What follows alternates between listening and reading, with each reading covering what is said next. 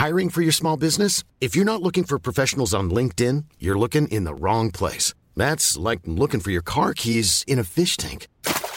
LinkedIn helps you hire professionals you can't find anywhere else, even those who aren't actively searching for a new job but might be open to the perfect role. In a given month, over 70% of LinkedIn users don't even visit other leading job sites. So start looking in the right place. With LinkedIn, you can hire professionals like a professional. Post your free job on linkedin.com/people slash people today.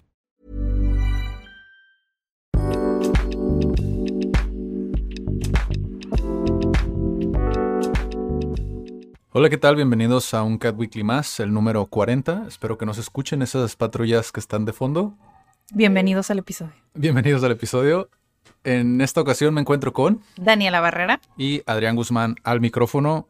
Eh, para los que no estén, en- para los que estén más bien en Spotify escuchando este episodio, les recomendamos que vayan a ver la, la- a, a nuestro canal de YouTube el, el video, porque igual aquí van a aparecer, va a aparecer la imagen de la serie que vamos a hablar el día de hoy. Eh, quizá a muchos les suene, digo, si están escuchándolo en Spotify, posiblemente sean más de audio, a lo mejor no sean tanto de películas, o puede que sí, quién sabe.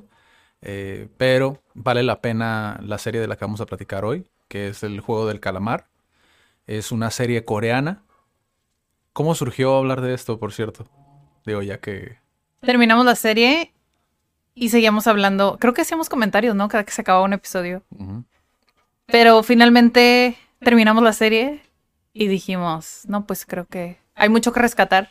Porque sí nos aventábamos así como pláticas medio profundas sobre los mensajes que te daban las escenas, los personajes, etcétera, etcétera, Sí. ¿no? Entonces creo que es una buena serie para entretenimiento. Y también para ponernos a pensar como que si es similar, no es similar, como para empezar a, a reflexionar si se puede aprender esta serie. Para mí sí, pero igual ahorita vamos a llegar ahí. Sí. Y bueno, pues prácticamente nosotros ya la terminamos, esta serie. Eh, posiblemente hagamos muchos spoilers, es decir, que hablemos sobre algo en concreto. Sí, Eh, no hemos platicado, desde que hacemos estos comentarios que dice Daniela, no hemos platicado así como tal, como hacer un... a- a platicar en general la serie como tal. Es, es, hay un mensaje muy claro, creo yo, en la serie como a eh, un discurso hacia el capitalismo, eh, la sociedad en la que estamos, que todo es competencia, ¿no? Como que sí logras ver esos matices como que el director intenta dar. Digo, no somos los únicos que decimos eso, o sea, hay muchos canales donde hablan prácticamente de lo mismo. Eh, nosotros vamos a hablar de los puntos que creemos, aparte de esto, obviamente vamos a llegar a ese punto, pero aparte de eso, ¿qué más podemos rescatar? Porque también hay una, hay, hay algunas partes donde se habla un poquito sobre la crianza como tal, ¿no? Eh, que no trata de eso la serie como tal, pero pues obviamente sí habla de eso, también sobre las, las adicciones. creo ¿no? que hay muchas, muchos puntos en esa serie. O sea, como que todo se intensifica por medio del juego. O sea, puedes ver qué es lo que, ese era mi punto, ¿no? O sea, como que cada personaje te da como que una idea o un tipo de persona que todo el mundo conocemos a alguien así, pues. Sí. Y, y también se meten un poquito como con la nostalgia, ¿no? Porque eh, la serie como tal, eh, para los que no la han visto, les recomendamos que primero la vean Sí. antes de escuchar este episodio, eh, para que no se lleven como ningún spoiler ahí y, y, pues sientan que les arruinan. Digo, hay muchas personas que también les gusta saber antes de ver una serie como los spoilers. He conocido una que otra persona que le, que le gusta ¿A hacer eso. gusta? Eh, he conocido alguna que otra persona que les gusta eso, como ver el... Qué loco. No les interesa ver tanto como el... Más bien, no les interesa que les arruinen el final de una serie, al contrario, les gusta ver cómo en qué va a terminar para ver si vale la pena ver la serie. Ah, ok. Está muy raro. Las personas que se saltan, que ven, leen la primera página del libro y ven el final.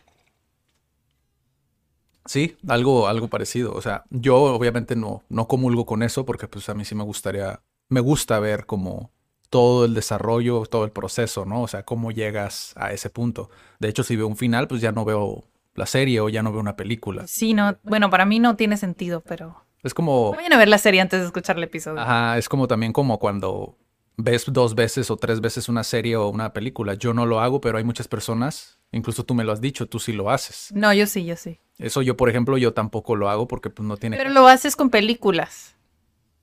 Con películas y vuelve, las vuelves a ver. Muy poquitas películas realmente.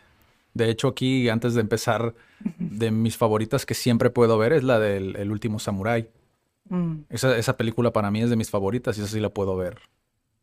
No las veces visto. que sean, porque honestamente es muy larga, pero sí de vez en cuando que me la topo así en la televisión, la veo, o sea, sin problemas. Pero ya hablando en, en cuestión de spoilers, sí les recomendamos que lo vean. Ahora, la serie como tal trata de un grupo de personas que tienen problemas financieros, ¿no? Ujú. Todas estas personas son reclutadas, o sea, les dan una invitación para formar parte de este juego, ¿no? De este concurso como tal. Dentro del concurso, eh, pues obviamente te venden como todo la, el, el- el salir de tu deuda, ¿no? Ese es el, como el gancho que tienen, como para que salgas de tu deuda Y más. y más, ¿no? Y para que puedas vivir como una vida, pues fuera de deudas, tranquilo, chalala, chalala, ¿no? El premio como tal, pues son millones de wons, de hecho ni recuerdos, billones, ¿no? Eh, Sí, que 45 millones de wons. ¿Sí, no? que la, la- ajá, la conversión, creo que vi por ahí que eran como 40 millones, ¿no? No sé, no vi. Creo que vi la conversión como de 40 millones de dólares como tal. Eh, que igual, pues es bastante, ¿no? Y eh, conforme avanza la serie, porque he visto muchos que se quejan de... Yo no sabía eso, que estaba muy polarizado, como a algunos sí les gustó mucho, otros no. Eh, Y otros que no la han visto le están tirando a la serie nada más por, porque es no sé. Ajá, porque es bueno. asiática, ¿no? Que ahorita vamos a platicar sobre eso también. Pero realmente el, el- lo que pasa con la serie que a mí me pasó, honestamente, eh, es que empieza muy lenta. O sea, cuando empieza, empieza muy lenta. O sea, todavía no entras como a... Sí, en nada. O sea, obvia, en el primer episodio sí pasa lo de... Creo que sí pasa lo de... es el primer juego, pasa el primer juego. primer juego. Pero como tal, al inicio, si tú no estás como abierto a Se puede perder, ¿no? te puede perder muy fácilmente. Entonces, que creo que es algo que pasó y que también pasaría en cualquier otra cultura, porque realmente el hate, o sea, el hate así hardcore que tuvo la serie, primero inició en Corea del Norte, del Sur, ¿no? Es decir, las mismas personas eh, le tiraron mucho hate a la, a la, a la serie, pero me imagino por qué, o sea, al final de cuentas te estás metiendo con la cultura del país, ¿no? Entonces, tiene, de cierta manera, como que tiene sentido el por qué tuvo tanto hate. O sea, es una crítica al sistema de Corea del Sur, ¿no? En muchos aspectos, ¿no? Sí. Y, y eso, pues, tiene mucho sentido. Ahora, de este lado del charco, Sí, sí, sí. pues también tiene mucho sentido, porque, digo, no solamente las series se han, las han puesto como en esta caricatura, ¿no? De que son súper dramáticas, como las telenovelas mexicanas. A mí me gustó, así de, no sé si ya pasamos al punto de la introducción, pero a mí lo que me llamó de esta serie es que, digo, a mí sí me gustan los K-dramas. Sí, es muy intensa la serie, pero no es un típico K-drama. O sea, me gustó que no era la típica serie de los personajes y el amor y... ¿Sabes? O sea, sí fue diferente. Creo que sí hay otra, como una o dos series que son diferentes. Digo, que son parecidas a esta. Creo que el autor, el creador, el escritor, se inspiró en Alice in Borderland. Esa yo no la he visto. Pero dicen que es como que similar. Pero yo no la he visto. Entonces podría ser otra serie que, Sí. que nos aventemos. Sí, o sea, aquí, eh, de este lado de, de- de Occidente, mm, se tiene un, un estereotipo muy marcado con Corea del Sur, e incluso con Japón. O sea, como que los meten en el mismo saco, ¿no? El hecho de que todo lo ves, todo lo que ves de Asia, eh, por ejemplo, los K-dramas, ¿no? Que es como muy, muy dramático, muy, como que tienen un, Sí, una- es una telenovela. Ajá, es algo muy similar que pasa con la telenovela mexicana. Sí. ¿Por qué es que se tiene tanto ese, ese estereotipo? Yo honestamente no he visto un K-drama, pero he visto así como pedazos y la, la producción que se tiene, para empezar, es muy diferente a una telenovela mexicana. Sí, sí, sí. O sea, no, no, no puedes compararlo ni siquiera. O sea, es, es, sí, ponle que a lo mejor en drama, ahí están, ¿no? Pero en nivel producción, O sea, tienes que decir que sí se le mete bastante producción. Ahora, también existe este estereotipo con Corea del Sur del que todo se vincula al K-pop, ¿no? Eh, como que existe mucho rechazo simplemente porque se espera que sea lo mismo, ¿no? Que el K-pop o lo que sea. Y ya es automático, es el hater, ¿no? El, hecho de que eh, lo rechaces sin siquiera probarlo porque tú piensas que va a ser de cierta manera, como esa expectativa de que ya sabes lo que te vas a esperar, ¿no? Puede ser, puede ser. yo, yo la verdad no termino de entender por qué muchos que no han visto la serie, o sea, si tú la ves toda completa, dices, bueno, ya tengo un punto de partida en el decir, me gustó, no me gustó y, y sí comparto como esto o no. Pero si no la has visto, o sea, no me, no me hace sentido que la critiques si no has visto tal cual es. Sí. O sea, por eso me saca de onda que a veces digan como, ay, yo voy a empezar con los, su juego del calamar. Es como, pues, si la vieras, tal vez entendieras por qué, por qué ha sido tan exitosa, por ejemplo. Sí. Y está chistoso. sí, es que pasa mucho con esta. De hecho, hubo un artículo que vi ahí en Facebook, creo que lo compartió Víctor. Víctor ya lo hemos tenido aquí en, el podcast. Eh, sobre un escritor, se me olvidó el nombre, eh, según yo lo leí varias veces para que no se me olvidara, pero igual se me terminó olvidando. Eh, pero el escritor básicamente hablaba sobre BTS, ya ves que es una banda de, eh, de K-Pop, ¿no? hablaba sobre BTS y la generación de cristal, ¿no? el artículo así se llamaba. Ahora resulta que la generación de cristal, por si no sabías, eh, también le llaman ahora la generación mazapán de mazapán, porque todavía es más delicado que el cristal. Oh my God, no. Entonces ahorita está como eso latente, eh, pero en este artículo básicamente pues él hablaba de que tú no puedes negar que la industria, para empezar, es súper redituable, o sea, sí. Eh, básicamente es gran parte de la economía de Corea del Sur, ¿no? Y aparte no puedes negar el talento que se tienen, ¿no? Estos, estos grupos, ¿no? El nivel marketing, nivel negocio, nivel talento, todo está como... Muy cuidado. Todo está ahí, ¿no? Pero sigue existiendo como esta discriminación por simplemente ser asiático, ¿no? Muchas personas siguen sin entenderlo, el por qué se discrimina tanto por ser asiático, el hecho de que sea algo tan ajeno a nuestra cultura, ¿no? De este lado del, charco. Porque no sé si en Europa funcione de la misma manera, o sea, si esté pasando de la misma manera. Pero él habla mucho de eso, o sea, ¿por qué razón, si están teniendo tanto éxito, sigue existiendo como esta, como esta barrera de que es como, no, aquí no puedes entrar o esto no, no es algo normal, ¿no?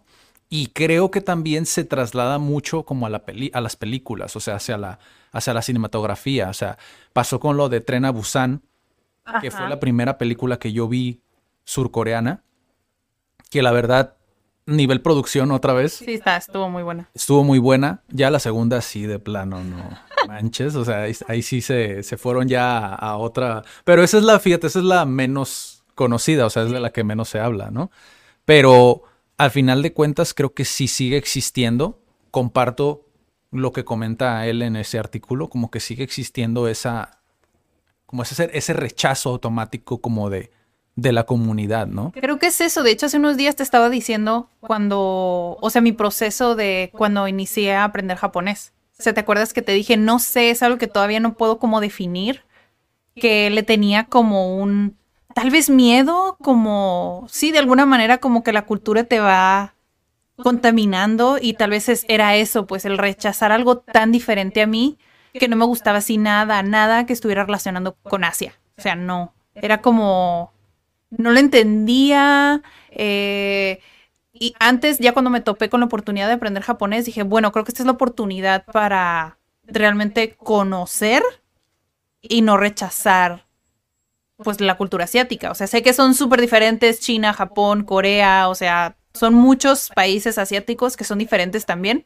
Pero digo, creo que es la introducción para mí, el empezar a conocer pues primeramente la lengua, la cultura, y ya fue que me enamoré del japonés, ¿no? Pero ese fue como mi primer acercamiento con Asia. Pero hasta no como adentrarte, pues no lo entiendes y no lo puedes respetar o tolerar tanto. Que por eso siento que pasa mucho que las personas que no han visto la serie es como critican. ¿Por qué? Porque no sabes cómo piensan, nada más porque se ven diferentes, te da miedo. eso, es, eso es real, o sea, simplemente porque es diferente nos da miedo. y es, no, mejor aquí no. Los vemos tan diferentes a nosotros que es como, prefieres como evitar esa... ¿no? El, Esa incomodidad de salirte de tu zona de confort, porque es eso a fin de cuentas. Y el entenderlo, ¿no? El tomarte el tiempo de entender como la cultura como tal. Eh, de hecho, nos, nos acaba de... Bueno, ya nos ha pasado en varias ocasiones, o sea, guías que quieren que, que, nos cuentan su historia, ¿no? O personas que están aprendiendo, por ejemplo, japonés o que aprenden coreano, eh, que por cierto, eh, se va a abrir un grupo de coreano, ¿no? Ahí para los que les interesa el coreano. Tengo, tengo, antes de que se me olvide, sí, se, voy a adelantar un poco un dato curioso, que lo aprendí justo hoy en una videollamada. Ajá justo ahorita que dijiste como que fue muy criticada esta serie por la cultura coreana y creo que no es nada más por la competitividad de lo que existe en cada persona, ¿no?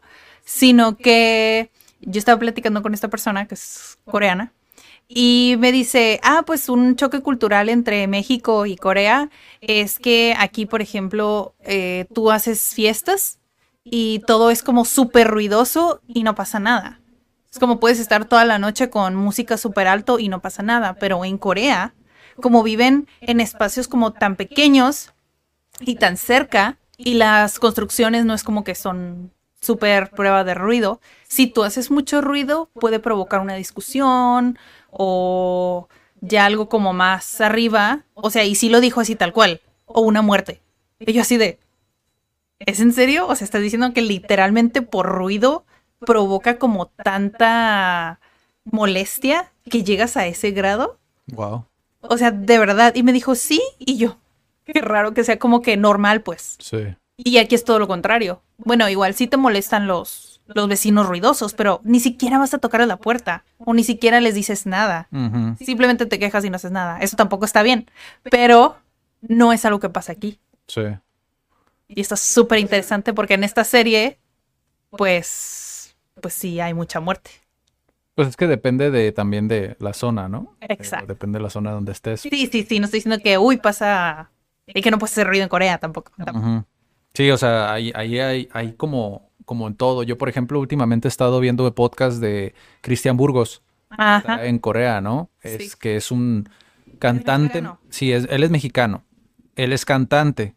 Y creo que actor también, no recuerdo muy bien. Pero en su podcast él trae como a personas, no solamente coreanos que hablan español, sino también a personas que están viviendo en Corea, sean artistas o así, ¿no? Está muy interesante, se me hace muy interesante porque aprendes mucho desde una perspectiva más relajada, no con tanto prejuicio como tal, porque como él dice, ¿no? O sea, en todas partes pasan ciertas cosas, o sea, cosas que pasan aquí en México súper comunes, posible pasen de una, pasen de una manera diferente, pero pasan muy similar en Corea, ¿no? Pues sí, seguimos siendo seres humanos que sentimos igual, tal vez no pensamos igual, pero igual somos humanos. Sí. Ay, creo que no terminé la idea. De las personas que están aprendiendo japonés o coreano, que nos dicen que, o sea, empiezan por una cosa, que creo que es el, punto con todo esto que, que, estamos mencionando, ¿no? Como de darle la oportunidad. Digo, a lo mejor estás viendo esto, no lo has visto, porque dices, sabes que pues no, no me interesa, quiero ver si voy a perder el tiempo o no viendo una serie, ¿no? Pues sí. Eh, el estereotipo que se genera pasa lo mismo con los idiomas, es decir, nos ha tocado personas que entran a aprender japonés porque les gusta el, anime o el manga o cosas por el estilo, ¿no? Cosas que ya de por sí nuestra cultura, por lo menos en México y en Latinoamérica, me atrevo a decir, eh, el otaku, ¿no? Que lo ven como la persona que no se baña, que es raro, ¿no? O sea, como que muchas personas tienen esa connotación. Si tú le preguntas a una otra persona que sabe del tema, te va a decir, no, pues es que no, ese no es un otaku, ¿no? O sea, eso simplemente eh, es este, es un, es como una subcultura que se creó a raíz del otaku de Japón. Pero realmente no es así, o por lo menos lo que me han dicho no es realmente así, ¿no? Entonces, tenemos muchos prejuicios muchas veces, muchas veces, pero no nos tomamos el tiempo a veces de prestar atención realmente a, a, otras cositas que son igual de importantes. Estas personas que se vuelven profesores o que llegan a niveles muy avanzados, se dan cuenta en el camino, por lo menos la mayoría de los que yo con los que yo he platicado, se dan cuenta en el camino que tiene mucho más que ofrecer esa cultura, ¿no? Como tal. Sí, muchísimo, porque, o sea, si viéndolo así, los de acá sí decimos como, ay, el anime y está muy cool y todo, y hay unos obsesionados con el anime, y tienen a Japón en una perspectiva de anime. Mm. Pero es lo que dices, o sea, ya conocen el idioma para empezar, que nada que ver con lo que todos piensan. Sí. Y la cultura, una vez que las vas entendiendo, dices, wow, o sea, o sea, hay muchísimo más que no sé porque no es famoso por eso. Porque tenemos uno de los miembros que es japonés, ¿no? Y las primeras veces que platicábamos de Japón y que del anime y todo, eh, yo le pregunté como que él qué pensaba, ¿no? Y él dice, me parece increíble, como con vergüenza, me parece increíble que por eso conozcan a Japón. Como por eso viéndolo como algo un poco más, pues sí, como despectivo. Y yo así de, pues qué interesante que tú como japonés lo veas así, ¿sabes? Aquí no es tan tan así pues como ellos lo ven. O sea, para ellos el anime es como, pues igual nada más son caricaturas. ¿no? O sea, ellos están tan orgullosos de su país, de todo lo que son, que dices como, ¿en serio? ¿Somos famosos en todo el mundo por el anime que ni siquiera es como nuestro top? Y yo creo que por eso él se sacó de onda, que es como, no puede ser, no puede ser. Sí, o sea, y para muchas personas es impensable que un japonés no le guste el anime. Exactamente. Incluso me ha tocado ver personas que se molestan o sea, que se molestan. Yo, por ejemplo, estudié traducción. Había muchas personas que les gustaba el anime, el manga, porque entraron a traducción para aprender japonés y poder subtitular anime. Eso era, wow. eso era algo de cajón en muchas personas que, que estaban ahí en la carrera, ¿no? O sea, por lo menos los que entraban a, a estudiar japonés, de los que a mí me tocó ver así a simple vista, eh, eso era uno de sus motivos, uno de los motivantes, ¿no? Para poder este, eh, seguir en la carrera. Ya después se salían, o veían que no era tan fácil y decían, bueno, está más complicado de lo que pensé, ¿no? Pero cuando ya lo ves a lo mejor desde una perspectiva como un poquito más, uh, ¿cómo decirlo? Un poquito más objetiva, ¿no? Pues te das cuenta que simplemente en Japón, obviamente va a haber gente que no le gusta el anime y lo ve como un cartoon. Pero lo, lo, curioso de esto es que las, esas personas que me tocaba platicar ellos se sentían ofendidísimos porque decían que el anime no eran cartoons. Y que un japonés te venga y te diga como, no, es que sí son cartoons. Básicamente son cartoons. Simplemente que es, obviamente la producción, el nivel producción es muy diferente. Sí, es súper diferente. Ajá. Pero es algo común en los asiáticos. De hecho, ahorita que estamos obviamente en una, una sociedad más globalizada, se está empezando a ver el nivel producción. Pero yo recuerdo desde que yo estaba niño, o sea, se escuchaba que por ejemplo, los videojuegos en Japón o en Asia, o sea, existían muchas otras versiones de un juego que nos llegaba a nosotros, o sea, de uno hacían muchas versiones, solamente que nunca llegaba a Occidente, todo lo se vendía a nivel... Eh, región. ajá, como región nacional, ¿no? O sea... Continente. Entonces, sí tienen una, una producción pues bastante considerable y, pues creo que esta serie en particular, de hecho aquí tengo mi, mi, ¿cómo se dice? Mi acordeón. Mi acordeón. Eh, esta serie yo, yo creo que es muy interesante, ya brincando a, a, lo, a lo siguiente, porque si no aquí nos vamos a llevar nada más platicando sobre la cultura. Sí. Tiene muy interesante que tiene muchos más temas profundos, creo, creo, creo que sí lo mencioné, eh, tiene muchos temas profundos que, a simple vista no los ves, ¿no? Como por ejemplo una persona que tiene, que, que, vive con su mamá, ¿no? Ya empezando por ahí, que vive con su mamá, que en una sociedad, por ejemplo, como Corea del Sur, a lo que yo he visto, no es algo que se vea muy bien. ¿No? Ya desde ahí te deja entrever lo que nosotros desde acá, desde Occidentes, pensamos que es algo imposible, te lo plantean como en el protagonista. O sea, que es una persona que no ha tenido éxito ya desde ahí, que vive con su mamá, ¿no? y que es un mantenido. Básicamente, esa es la el, el- el escenario principal, ¿no? Lo que Sí, te dejan sí, entrever el desde, episodio 1. Ajá, desde el episodio 1 te dejan entrever eso. Es una persona que vive con su mamá, que es mantenida y que aparte tiene un problema de adicción, ¿no? Que es la, el apo- la apuesta, ¿no? La apuesta. Sí, creo que ese es otro de los temas como intensos del, de la serie. Porque es como todos llegan al juego por eso mismo. Bueno, no sé si todos son como que jugadores o apostadores, la verdad no sé. Pero a los que sí contaron como que algunos su historia es que se supone que la que deben mucho dinero. Pero no sé si es porque se lo jugaban o si simplemente debían dinero porque eran consumistas. No sé, eso sí no sé. Sí, es que obviamente no te plantean la historia de todos, ¿no? Porque, por ejemplo, así como está él, otra, una otra de las cosas interesantes que creo yo que, que, que, que es rescatable es que también te ponen otros perfiles muy diferentes al del protagonista. Ajá. O sea, está su, su contraparte, que es supuestamente una persona que sí estudió. Sí, que está súper preparada, ¿no? Y administración, que negocios y no sé qué. Y es una persona que debe mucho dinero. Ujú. Y es- Mucho dinero. O malas inversiones, o sea, lo dicen. eh, son malas inversiones, errores que tuvo, que es parte de este discurso, ¿no? Que eso es lo interesante al final, como qué tan a profundidad puedes analizar una serie que a simple vista se ve entretenida, ¿no? Y, y que tiene como ciertos aspectos que te hacen engancharte. Por ejemplo, en todas partes del mundo tenemos juegos, ¿no? De que jugábamos en- de niños en nuestra Sí. infancia. En este caso, los juegos que, que están dentro del concurso como tal son juegos que se jugaban en los años 80, 70 en Corea del Sur, ¿no? Que, porque pues obviamente actualmente, que esa es otra de las cosas que tiene la serie. Desconocemos si se juegan hoy en día.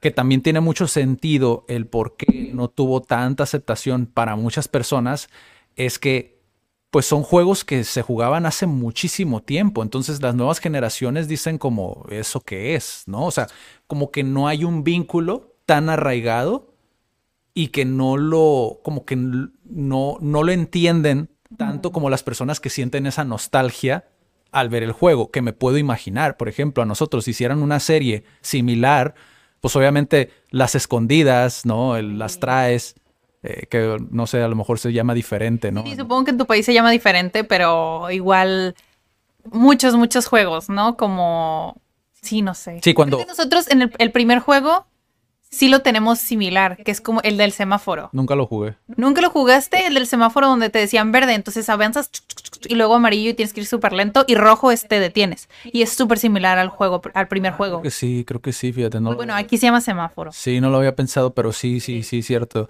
Y también se parece mucho como a las estatuas de marfil, igual. Ándale. Posiblemente en muchas personas lo llame diferente en su país. Incluso los que están aprendiendo español posiblemente lo llamen diferente, ¿no? También eh, en, en su país. Pero al final creo que tiene todos estos conceptos por los cuales se vuelve tan atractivo, pero cuando empiezas a analizar más a profundidad, te das cuenta de eso. O sea, que el, el protagonista y el antagonista, antagonista entre comillas, eh, son tan diferentes. O sea, son perfiles muy, muy diferentes. Uno, por una parte, que dices tú, es el héroe, pero era una persona fracasada, ¿no? Visto desde el punto de vista de, de la sociedad, ¿no? Sí.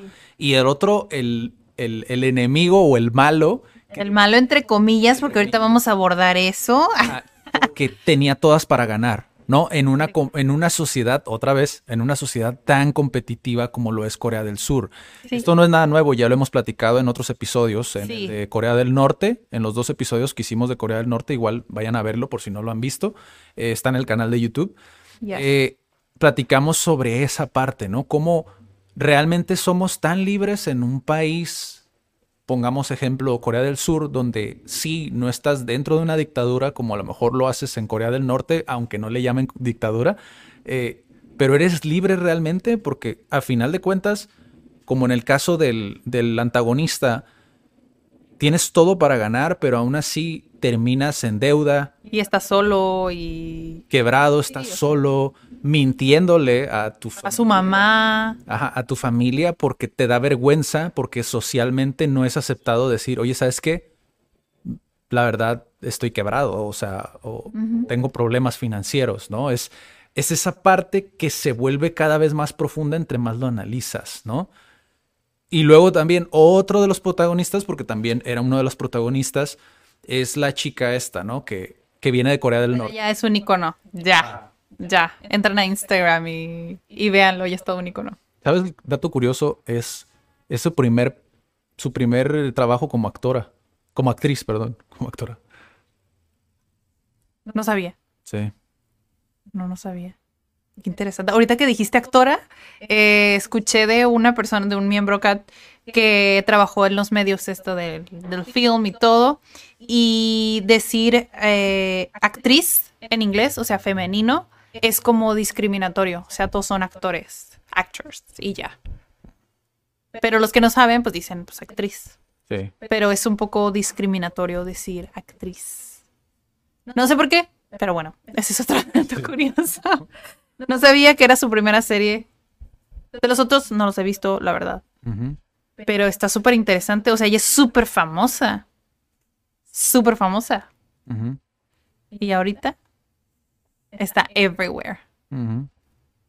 Otra de las cosas que me gustó de la serie, bueno, lo que está interesante es que son juegos de niños, pero no les dicen qué juego van a jugar. Entonces al principio les dicen, simplemente les dan instrucciones, ¿no? Como que elige tal cosa, elige a tu compañero o elige tal figura, ¿no? Y hasta entonces, ya que decides la primera parte casi casi del juego, ya te dicen qué vas a jugar. Entonces es como, pues sí, estoy aquí jugando, pero no te digo todo. Al principio creo que se podría tomar como, ay, qué mala onda, ¿no? Pero lo explica ya después en uno de los episodios, uno de los líderes, que es como, les damos la oportunidad a todos por igual de ganar o de perder. O sea, no importa si eres mujer, si eres hombre, si eres fuerte, si eres joven, si no, es como tienes esa posibilidad de ganar simplemente porque es al azar, Mm, porque eliges y ya, sí. that's it.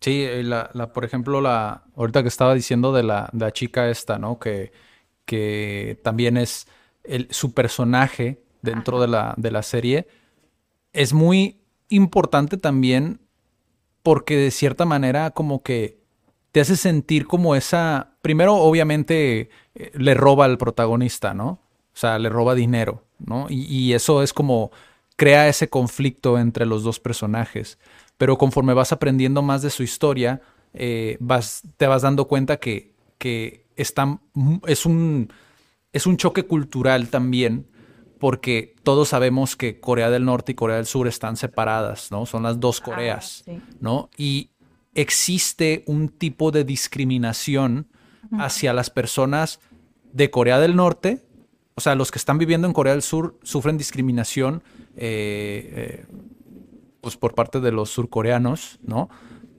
Y se me hizo muy interesante en una parte donde una de las chicas, ahí en una conversación que tienen en uno de los juegos, Ajá. eh, le dice como, eres un espía.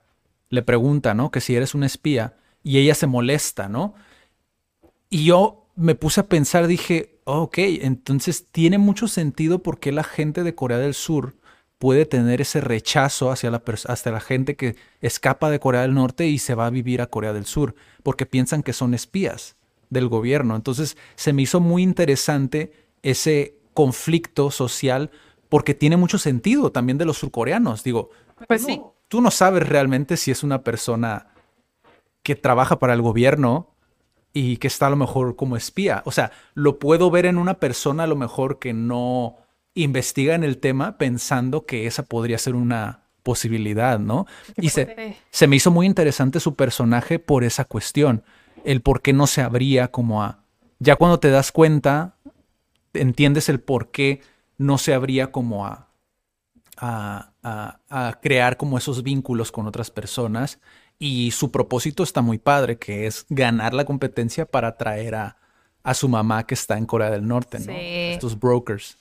Sí, creo que ese es uno de los personajes más cool de la serie. O sea, más tiene la familia esta, viene de otro bueno, se podría considerar de otro país. o sea, viene de Corea del Norte que dices, pues es un personaje que sí ha sufrido bastante. Digo, si han visto los otros episodios y buscan las historias super creepy de Corea del Norte, dices, y todavía pasar por lo que está pasando en el juego, dices. De hecho, hay una parte donde esta misma chica le pregunta, ¿no? Como, ¿qué es peor? ¿Corea del Norte o estar aquí? Y ella se queda callada, no le, no le contesta. O sea, se visto también interesante como esa parte, eh, esa, pues sí, el que lo dejaran abierto, ¿no? Como el hecho de, no sé, a lo mejor, ajá, no sé si el director a lo mejor lo hizo a propósito, como para también ese discurso hacia Corea del Norte, como a, su, a sus habitantes, posiblemente. No sé qué tantas personas se dieron cuenta de esto que te digo, porque obviamente nosotros, porque lo hemos visto, ya hicimos dos episodios de Corea del Norte. Entonces se me hizo súper interesante que curiosamente hubiera este personaje que hablara como también, que tuviera este discurso, como esta... Sí. Sí, sí, más porque creo que sí lo dije en, otros episodios, que en Corea del Norte también hay diferentes niveles. Se supone que no es así, ¿no?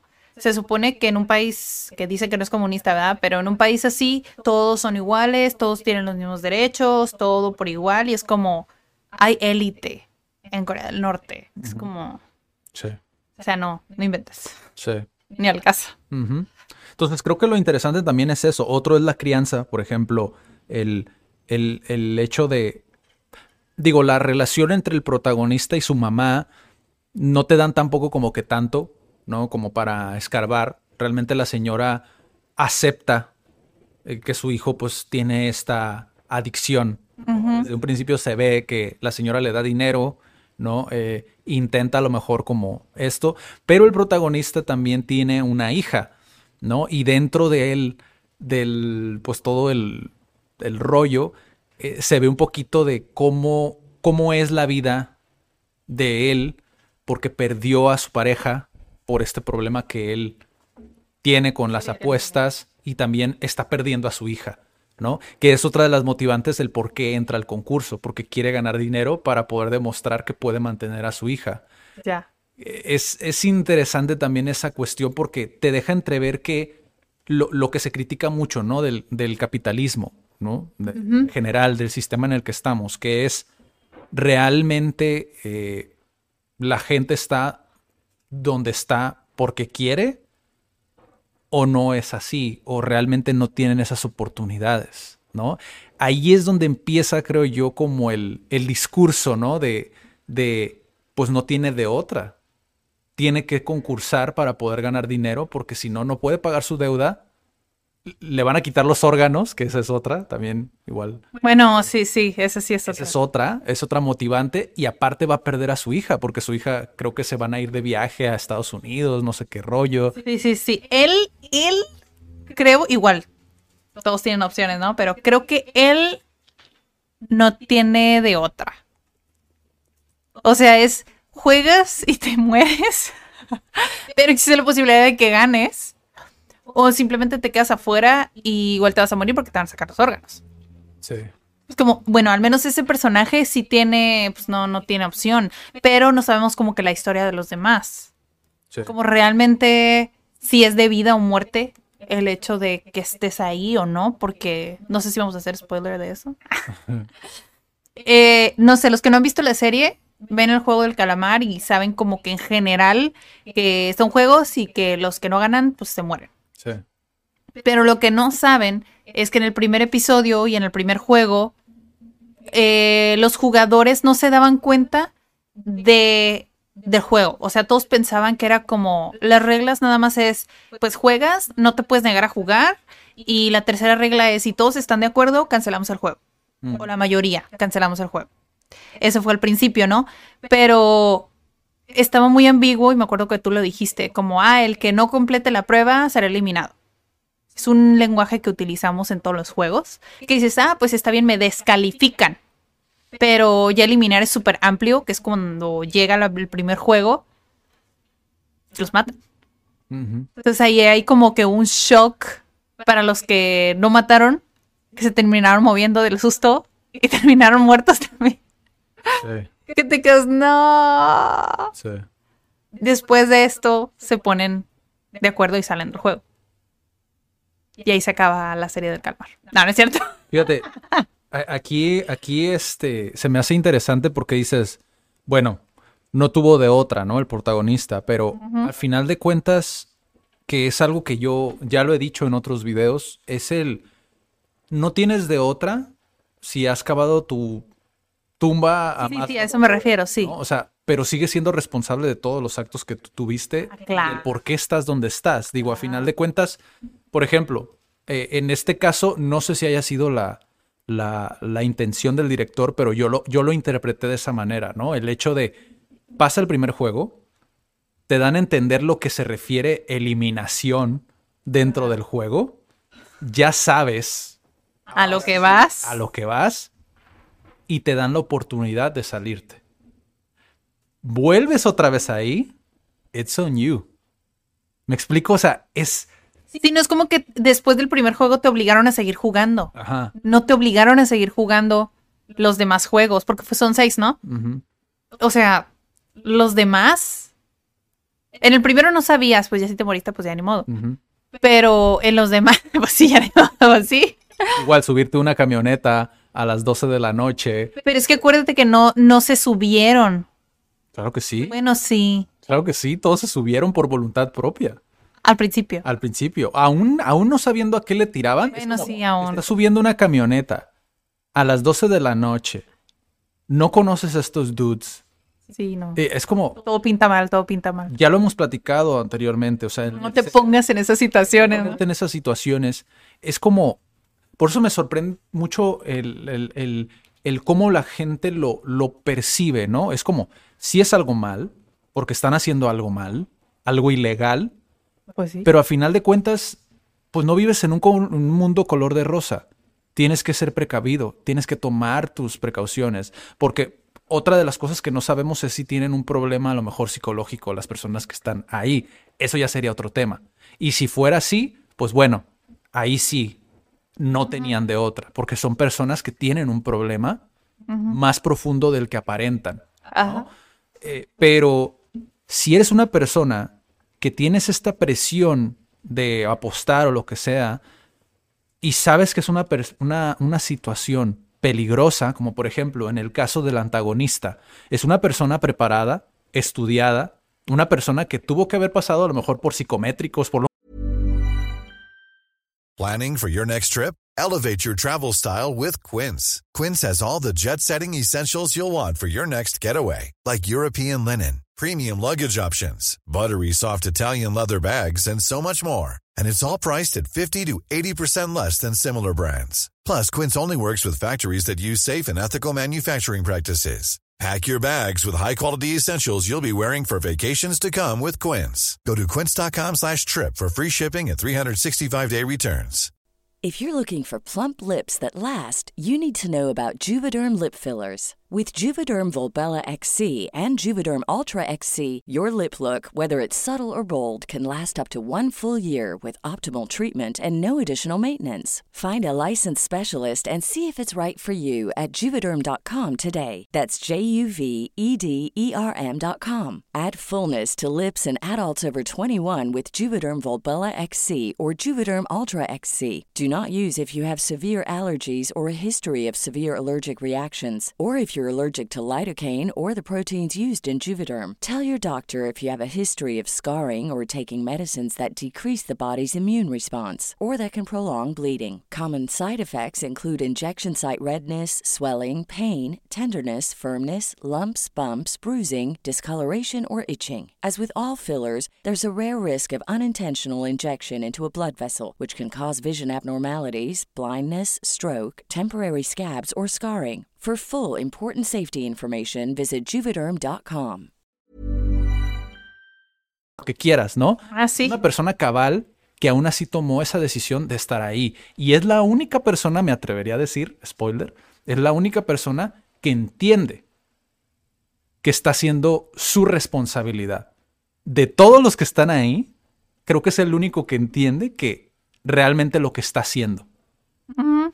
Y que, eh, o sea, que él lo está haciendo. Que él lo está haciendo. porque él quiere hacerlo, no porque no tenga de otra, sino porque él quiere hacerlo, Sí, él decide. porque entiende. cómo- Porque volvieron, ¿qué, ¿cuántos volvieron? ¿La mitad? ¿Más de la mitad? Sí, ¿no? Sí, Ajá, sí, como 200 y algo en, en esa, ¿no? Pero creo que ese es el parteaguas de la serie, como cuando ya te saliste, dices tú, ¿qué onda? ¿Se va a acabar la serie o qué show? Sí. Pero para mí yo lo interpreté de esa manera, es como, ¿tienes la oportunidad de irte o tienes la oportunidad de volver Voluntariamente. voluntariamente? Y vuelven, vuelven prácticamente. Vuelven muchos. Creo que nada más no vuelven como 50, como 50 personas, creo. No sé. No estoy seguro, pero igual eh, más o menos por ahí, ¿no? Porque vuelve la gran mayoría. Entonces aquí hay otro, otro discurso, ¿no? Que se ¿Qué me hace? Mm, otro discurso que se me hace interesante porque, o sea, obviamente el hecho de, de representar la sociedad en la que vivimos actualmente, aquí en el mundo Sí, sí, sí, exterior, ¿no? Eh, es hacerlo mediante un juego, ¿no? ¿Por qué? Porque un juego, pues hay competencia. Pones la vida o muerte como motivante, pues obviamente se vuelve mucho más competido. muy competido. Entonces, cuando lo, cuando lo, lo- lo ves en una comparativa, ves que es tan diferente el mundo en un juego ¿O no? de vida o muerte a, a la vida real, donde te la estás jugando todos los días también. Yo, honestamente, no creo que hay punto de comparación. Pero volvemos a lo mismo. Cada situación de cada persona es diferente Sí. No puedes poner en la misma balanza a todos, o sea, en la misma, con la misma vara a todos. ¿Por qué? Porque yo estoy en Tijuana, pero a lo mejor una persona que está en, no sé, en Mérida, eh, o que está en, no sé, en Texas, o que está en Buenos Aires, en Argentina, eh, o sea, son situaciones muy diferentes. Sí. Entonces no puedes decir tú que es como, sí, es igual. La sociedad es igual a como esté en el juego, o sea, la vida muerte, es como, no, porque dependiendo tu contexto, tus posibilidades, pues se vuelve a lo mejor un poco más desafiante, ¿no? Entonces, eh, es, es interesante ahí cómo empieza e- ese discurso de competencia, eh, como el prejuicio incluso de ciertos persona- personajes. Eh, vi un comentario por ahí que decía que criticaban a la serie porque se notaba que estaba escrita en el 2008-2009, porque esa es otra, el, el director la escribió Ah, sí, le escribí hace como 10 años. Ajá. Y apenas tuvo la oportunidad con Netflix para poder producirla y que saliera, ¿no? Sí, porque antes no era conocido. Ajá. Y, y pues esa, esa es el, el- el- el- una de las críticas, que se ve mucha misoginia, eh, se ve mucho racismo con Ali, el personaje, este, el único que me sé el nombre, porque todos los demás nombres pues son coreanos, no, no me los aprendí. Wang So creo que es el protagonista, no estoy seguro. Sangmo, Songwo. ¿Sí? pero el otro principio. Ah, no me acuerdo bien. No sé. Gyun, Gyun, Gyun, creo que se llama el protagonista. Y la, la otra chica que les dije que es norcoreana, no recuerdo el nombre, pero, pero igual, o sea, todos los personajes son carismáticos, pero en particular eh, eh, eh, la serie fue criticada por esas dos cuestiones, misoginia y racismo, ¿no? ¿Por qué? Porque se notaba el racismo con el chico este. Yo honestamente no lo noté, no sé qué fue lo que vieron. Para mí no creo que hubiera racismo. Por- nada más porque él fue eliminado o por qué? Dicen que por, por la, la manera en la que construyeron el personaje, que ya ves que estaba, creo que estaba en la pobreza y que no tenía los dos dedos y la manera en la que lo veían, como el hecho de que el otro le pagara el... No sé, no sé, realmente no sé qué es lo que, critica- lo, critica- lo que criticaron, simplemente yo vi a un inmigrante pues que Pues estaba es que pasando... tienen que poner a los personajes en necesidad, sino qué caso tenía que fuera un juego si no tenía necesidad, digo. Sí, o sea, yo realmente no entiendo como el, la razón por la cual creen que hubo racismo, porque desde mi punto de vista, incluso yo te lo dije, el personaje, el miembro más fuerte a quien yo elegiría sería Ali, porque para mí era el que se veía más fuerte, más sólido y más leal. Sí, sí, sí. ¿Sabes? Es como, eh, no sé entonces por qué, yo lo percibí muy diferente honestamente al personaje, no sé por qué creyeron que hubo racismo.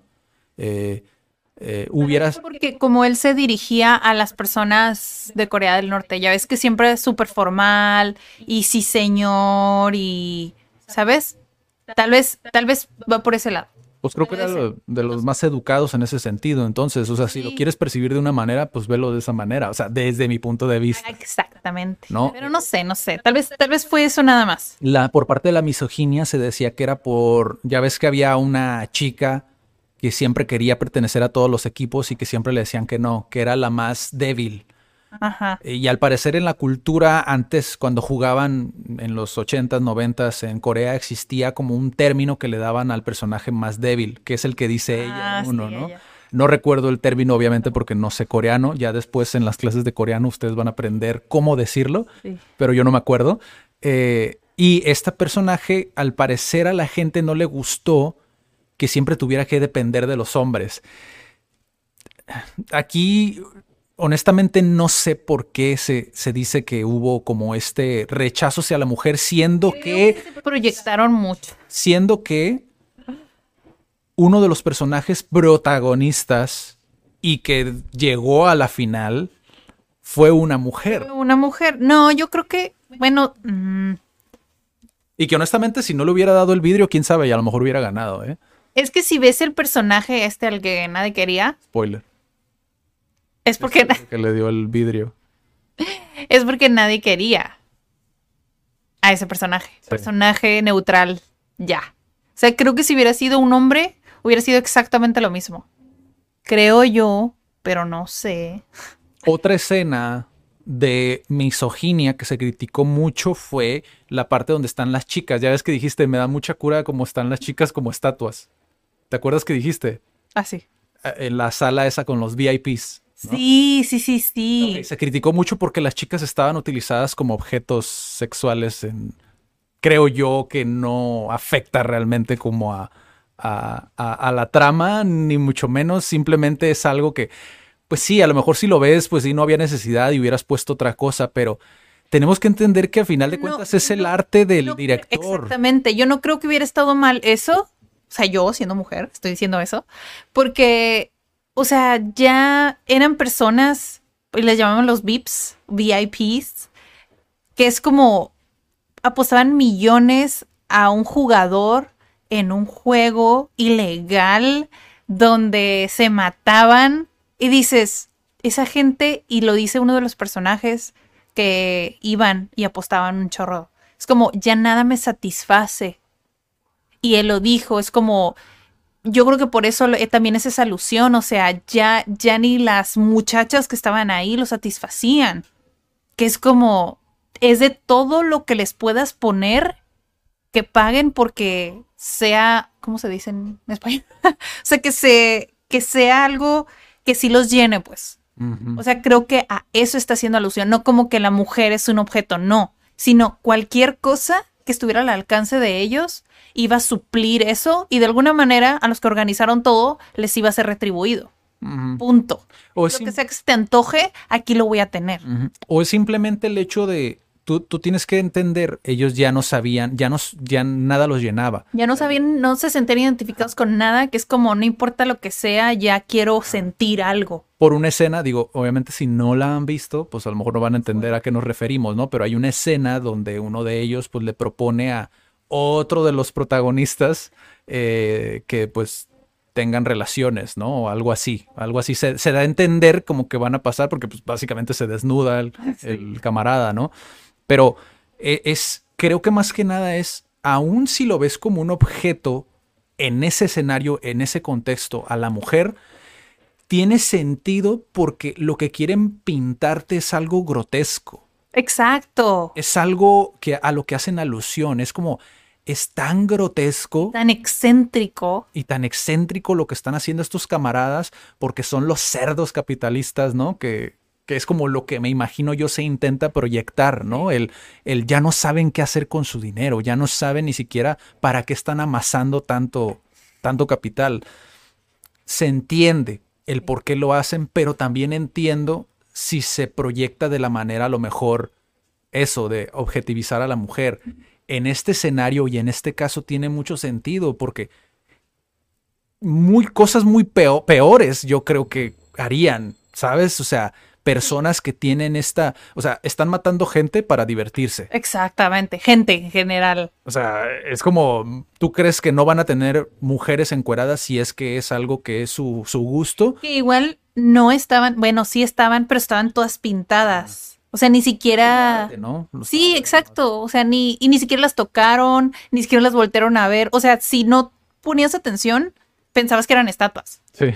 O sea, de hecho, creo que ahí es todo lo contrario. Al hombre que termina en la escena con este Ah, cerdo sí. capitalista, o sea, es hombre. Sí. Y en, ahí a él sí lo pusieron en ese contexto sexual, de objeto sexual. Sí, sí, sí. A él, no a la mujer. Entonces me parece interesante que hayan, de hecho, hasta ahorita que, que ni siquiera me acordaba de ese de los puntos que se me hace increíble que lo hayan visto así, es como, Sí. you couldn't tell si eran estatuas, si no ponías atención. Sí, eh, Igual son comentarios que la gente ha hecho que igual se me hace interesante como abordarlos aquí, ¿no? Porque pues podemos, tenemos un formato que da oportunidad a poder platicar, dialogarlo, ¿no? Pero al final de cuentas creo yo que se intentan ver cosas donde no las son. Ahora, es válido porque se puede interpretar de muchas maneras, ¿no? Si algo tiene esta serie es que puedes interpretar a tu gusto muchas de las cosas que suceden, ¿no? Por ejemplo, desde mi perspectiva, una de las preguntas que se me quedaron muy arraigadas, que también es algo que impacta directamente en nosotros, es qué tan responsables somos entonces si te- de, nos- de nuestros actos si terminamos en un juego como este. Por lo que yo ya mencioné, o sea, tuviste una oportunidad de salirte y vuelves otra vez y después dices que la culpa es de la persona que organizó este juego, sí, está mal, porque están haciendo algo ilegal, ¿no? Están matando gente. Pero tú, ¿qué tan responsable eres de estar en esa situación?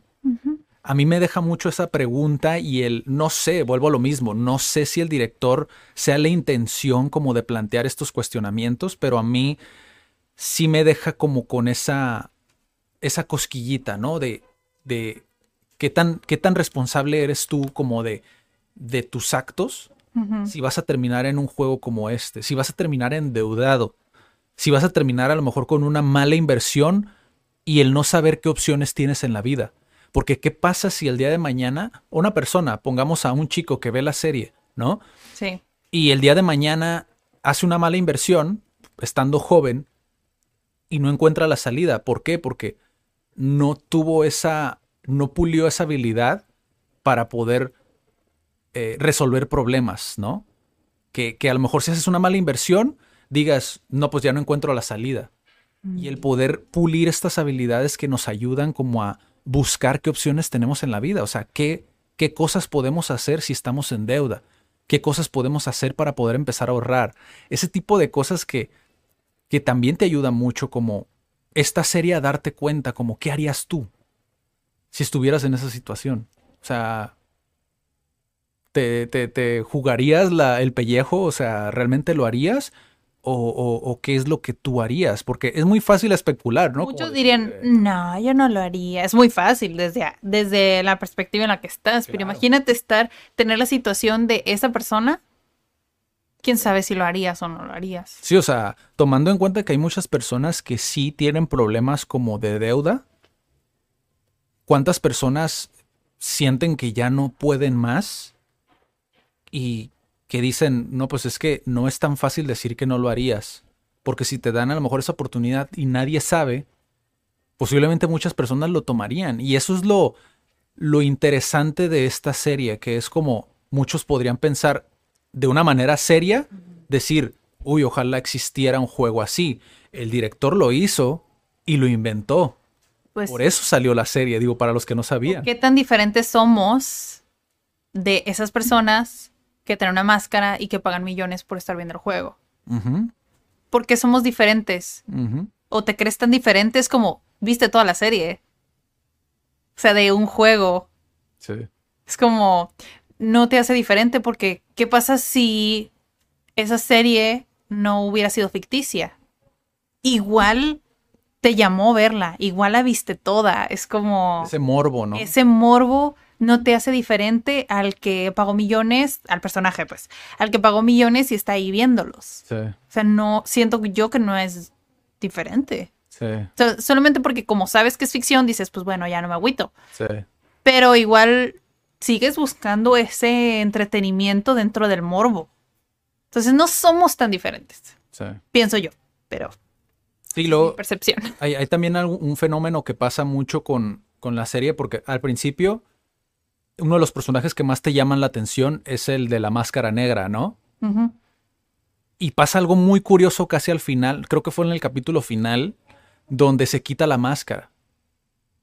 Todo va como aumentando en cuestión de el personaje, cómo lo van realzando, realzando, y cuando tiene cara, le das una, lo personificas, es decir, ya no es un, un ente, ¿no? Como ese ente misterioso, ya es una persona y tiene un vínculo con uno de los protagonistas. Entonces dices tú, ah, ya no es tan malo, ¿no? Incluso te da como esa impresión como de relajación. Los malos son los Vips, Ajá. ¿sabes? Y es como, no es el, incluso el viejito, ¿no? Que otro spoiler. Super spoiler, super pero bueno.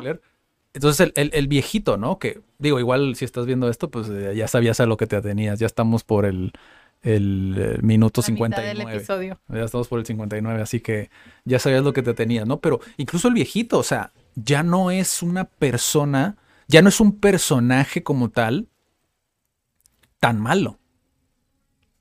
Porque tú viste cómo se construyó ese vínculo. Incluso lo llegas a entender hasta cierto punto, ¿no? Como esa... a- eh, Pues su, sí. su- su discurso, el mensaje que quería dar el, el personaje. Aquí los malos son los Vips, porque no tienen cara, no tienen rostro. Son personas que...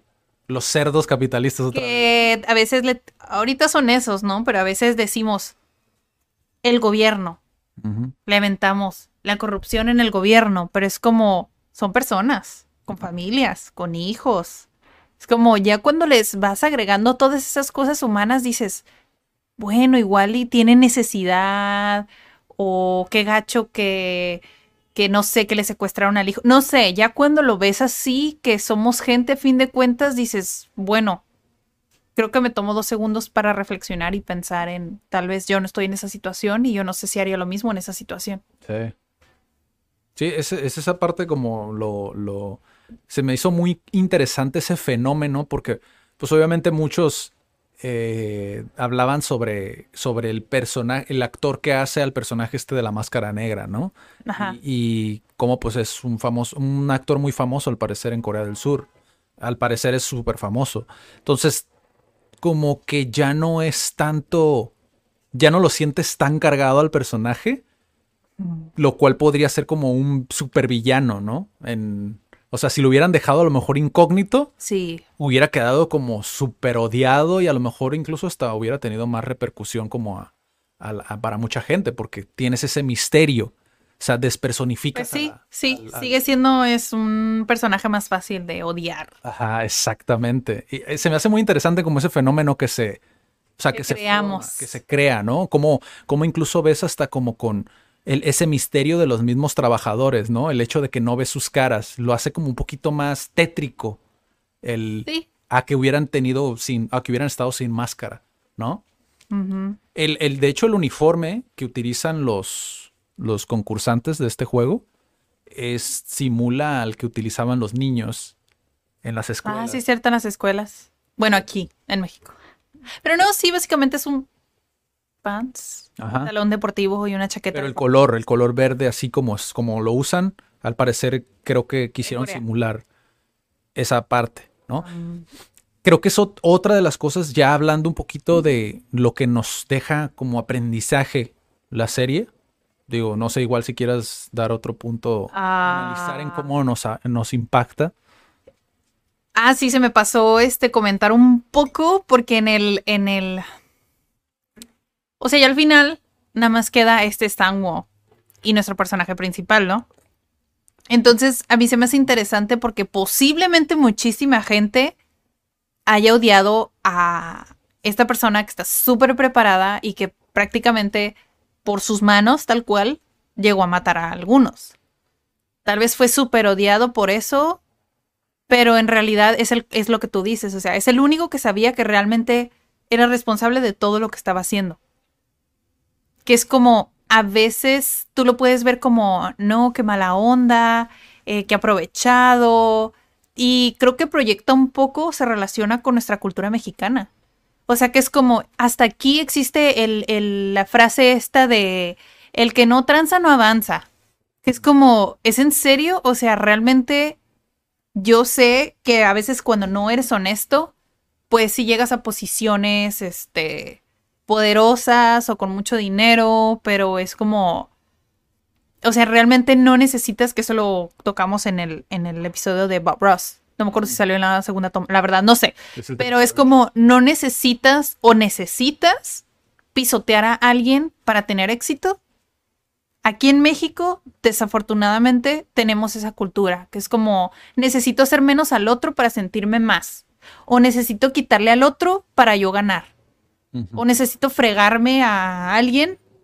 Y es, es eso pasa. O sea, y yo sé, es mi país y estoy orgullosa de ser mexicana, pero hay muchísimas cosas que sé que pueden mejorar muchísimo. Sí. Muchísimo. O sea, la corrupción en México está súper mal. Sí. Que a veces criticamos al gobierno, pero si estuvieras en una situación pequeña en la que te puedes aprovechar y salirte con la tuya, lo terminas haciendo. Sí.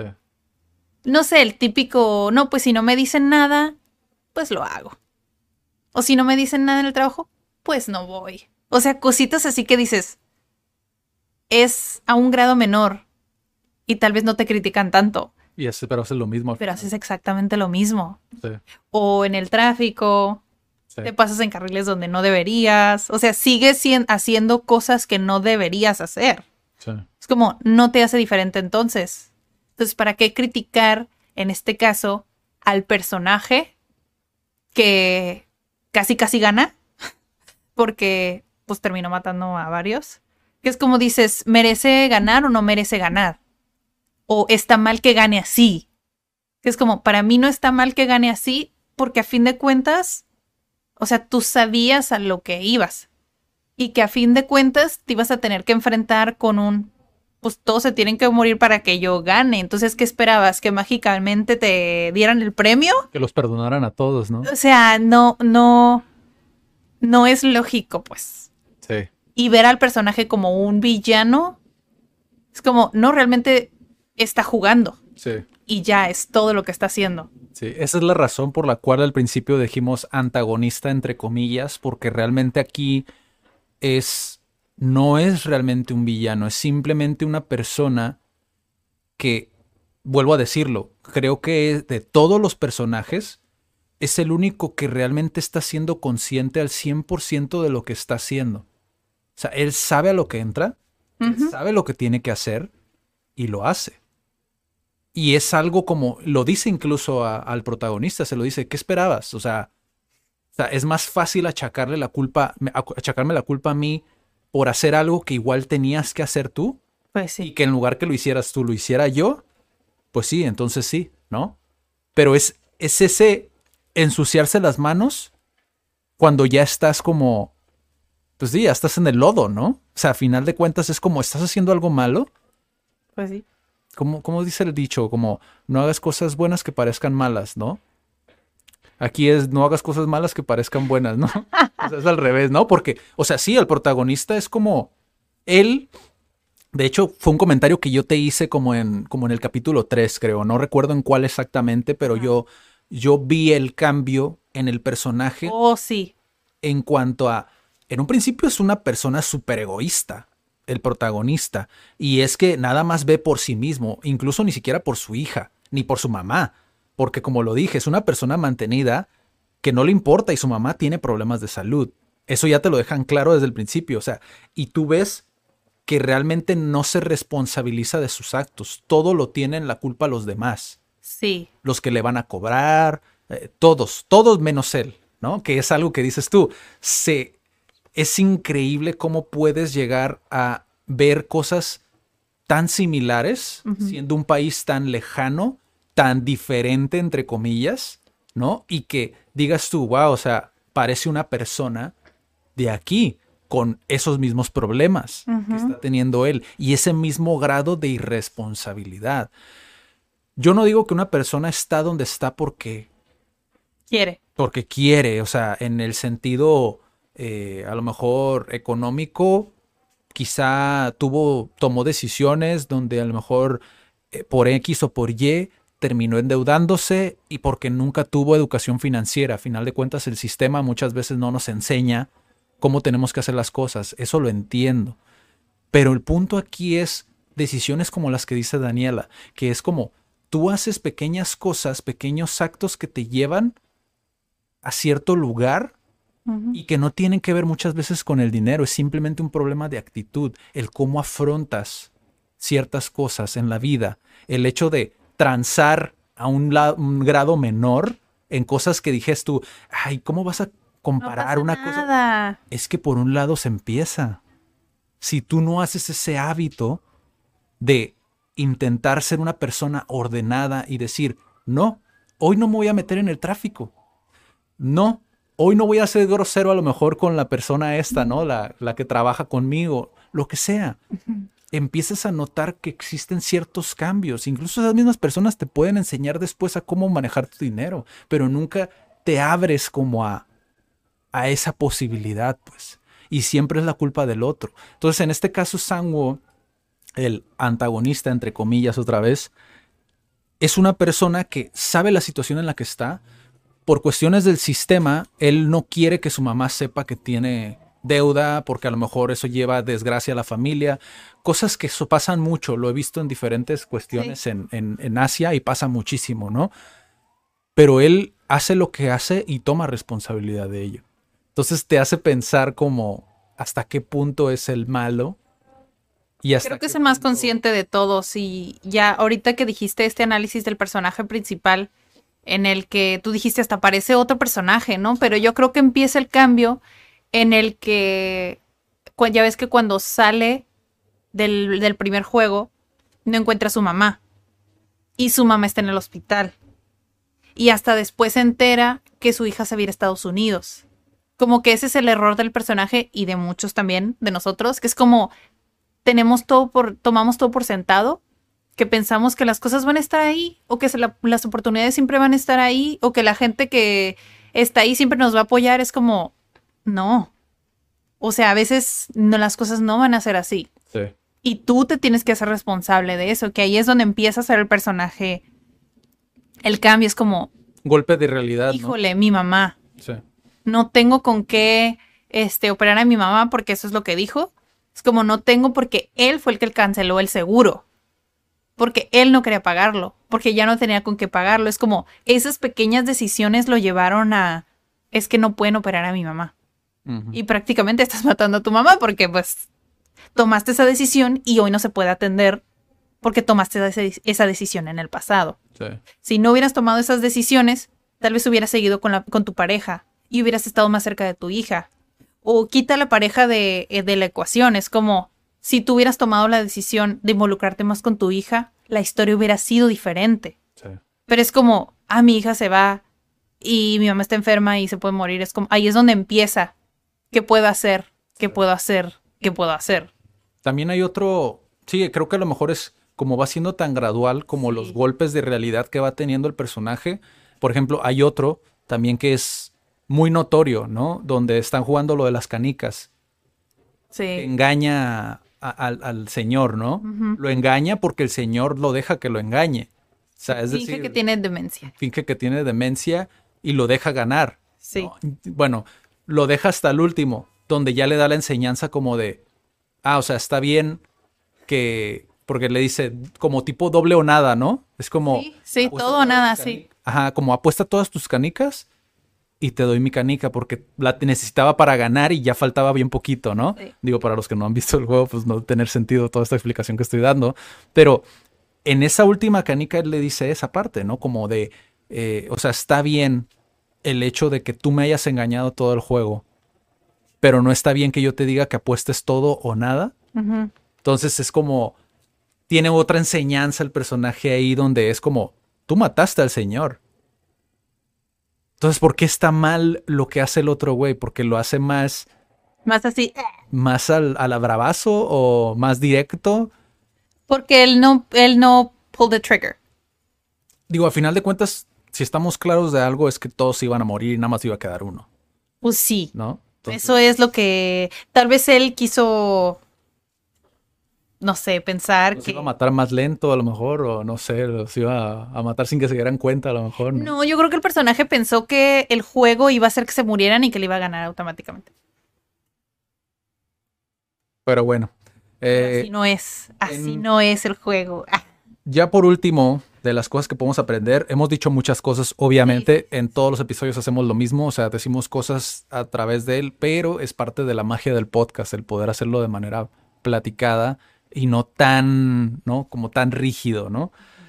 Eh, de las cosas que yo tengo aquí es la, la atención al detalle para mí creo que es algo brutal de lo que podemos aprender como de esta serie, porque tiene mucha atención al detalle a todos los casos que hemos platicado. Y aparte, pues obviamente estéticamente, como se ve todo, y vi después el detrás de cámaras. O sea, es una. Es un gran ejemplo. Así como lo dijimos en algún momento el, el- el K-pop, fuera de cámaras, Ajá. posiblemente que te lo mencioné. O sea, a nivel producción, creo que Corea está años. O sea, está a años de cualquier producción que se hace en, en otras partes del mundo. Esta no es la excepción para mí, desde mi punto de vista. La atención al detalle que tiene, como por ejemplo, el hecho de que si tú eres una persona que va por la vida, a lo mejor eh, dando tumbos, ¿no? Como al bravazo, viviendo como mes con mes, eh, siendo una persona despreocupada, eh, muchas veces hace falta tener más como pulida esa habilidad o esa, sí, ese skill de atención al detalle, ¿no? Como ese poner atención, estar en el ahora. Justamente hoy te platicaba algo de eso, ¿no? Como estar en el ahora, estar en el presente y prestar atención a nuestro contexto, qué es lo que estamos viviendo, qué es lo que estamos viendo. Eh, hay un, hay una razón por la cual digo esto y es que en un principio tú te das cuenta, desde que inicias la serie, te das cuenta de que ellos podrían haberse dado cuenta de cuáles eran los juegos que iban a jugar desde un inicio y tú lo dijiste en uno de los últimos capítulos, ¿no? O sea, entre menos, entre más literas del lugar donde estaban durmiendo iban quitando, te podías dar cuenta que en las paredes estaban dibujados los todos juegos, los juegos. todos los juegos que iban a jugar. Entonces, es una de las cosas que dices tú, wow, o sea, qué impresionante que de 456 personas que jugaron el juego, ninguno se dio cuenta. Estar tan empecinado como en, no es que tengo que hacer esto porque si no me van a matar o voy a, no sé, ¿no? Por lo que sea, y no darse cuenta de que tenían la respuesta a simple vista todo el tiempo, ¿no?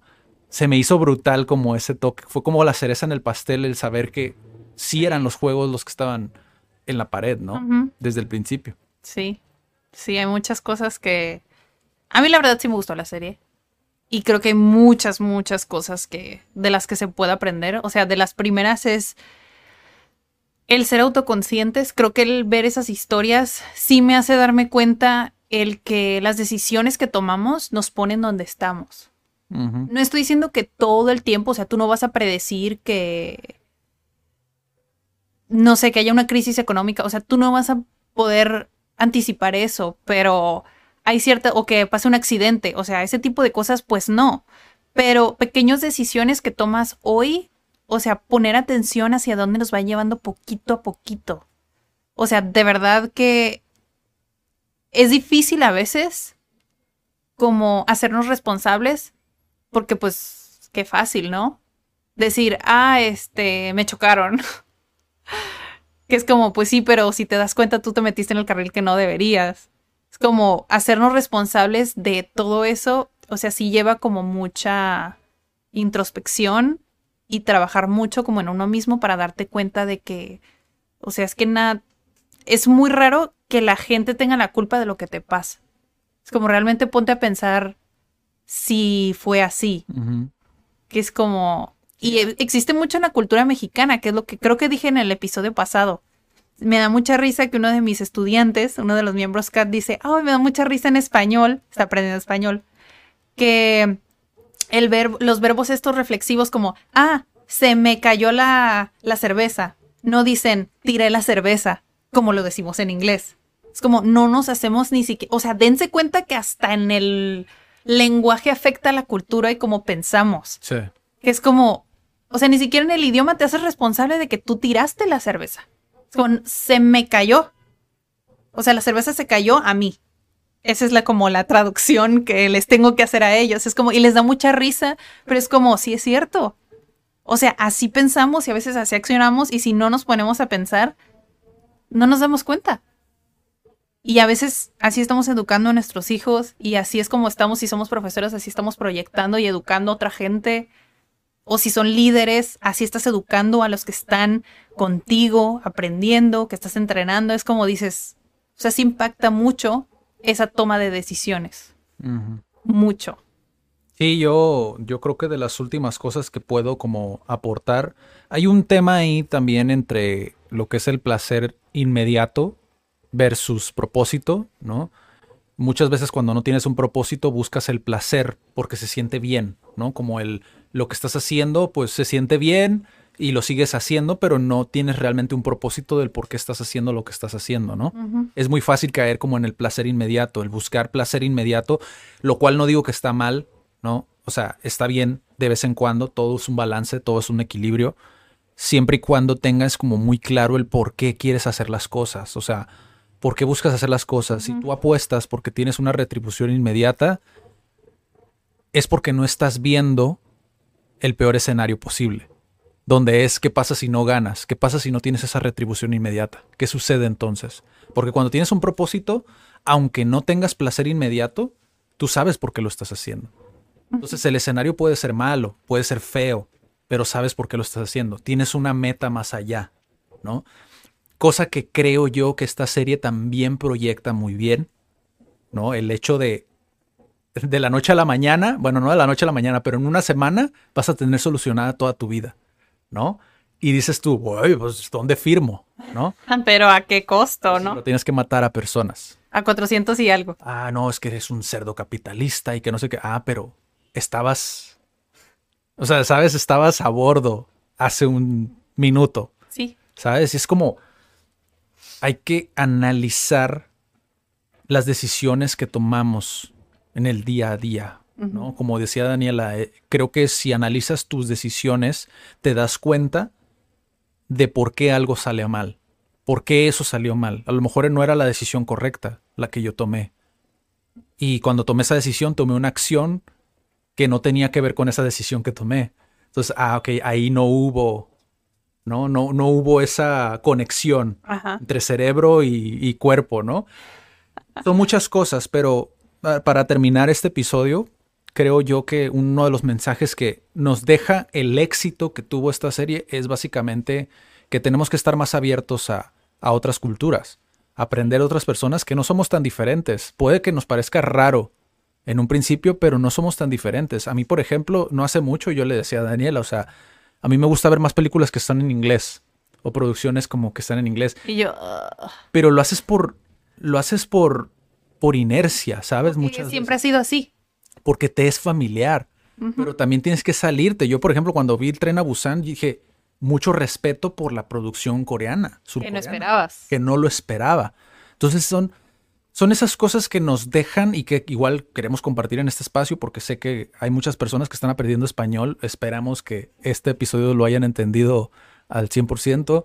Hay muchos otros que están aprendiendo otros idiomas y hay muchos otros que a lo mejor no están dentro de la comunidad como tal, pero que es un tema que les interesa y esperamos que les haya gustado mucho. No sé si tengas algo más último que... Sí, el última, la última reflexión, que de hecho esta semana me surgió comentarlo, no relacionado a la serie, pero se relaciona con la serie.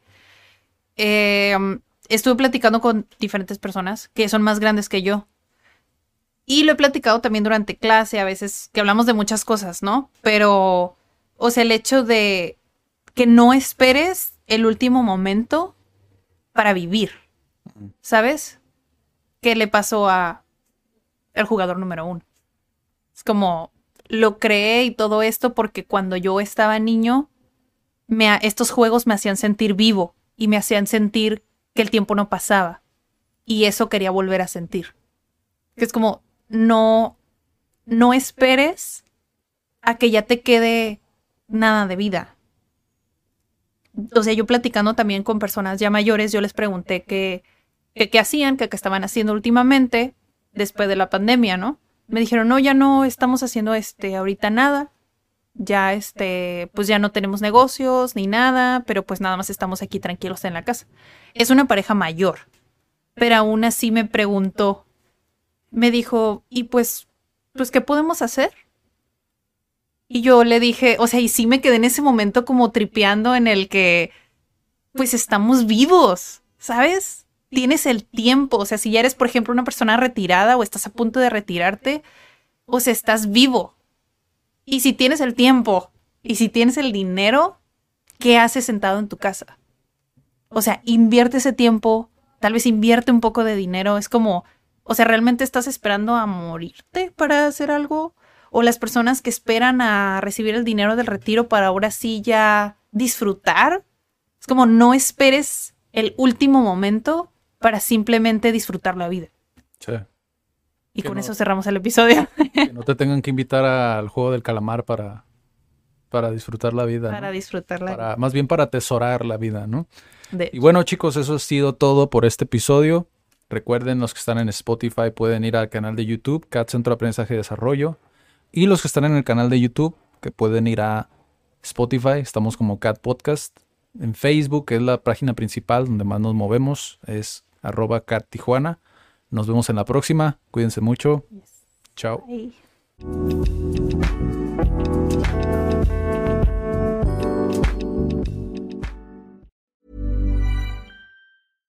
How would you like to look five years younger? In a clinical study, people that had volume added with Juvederm Voluma XC in the cheeks perceived themselves as looking five years younger at six months after treatment. Look younger, feel like you. Add volume for lift and contour in the cheeks with Juvederm Voluma XC. Reverse signs of aging by adding volume to smooth laugh lines with Juvederm Volure XC. For important safety information and to find a licensed specialist, visit juvederm.com. That's J U V E D E R M.com. Not for people with severe allergic reactions, allergies to lidocaine, or the proteins used in Juvederm. Common side effects include injection site redness, swelling, pain, tenderness, firmness, lumps, bumps, bruising, discoloration, or itching. There's a risk of unintentional injection into a blood vessel, which can cause vision abnormalities, blindness, stroke, temporary scabs, or scarring. Talk to a licensed specialist to find out if it's right for you.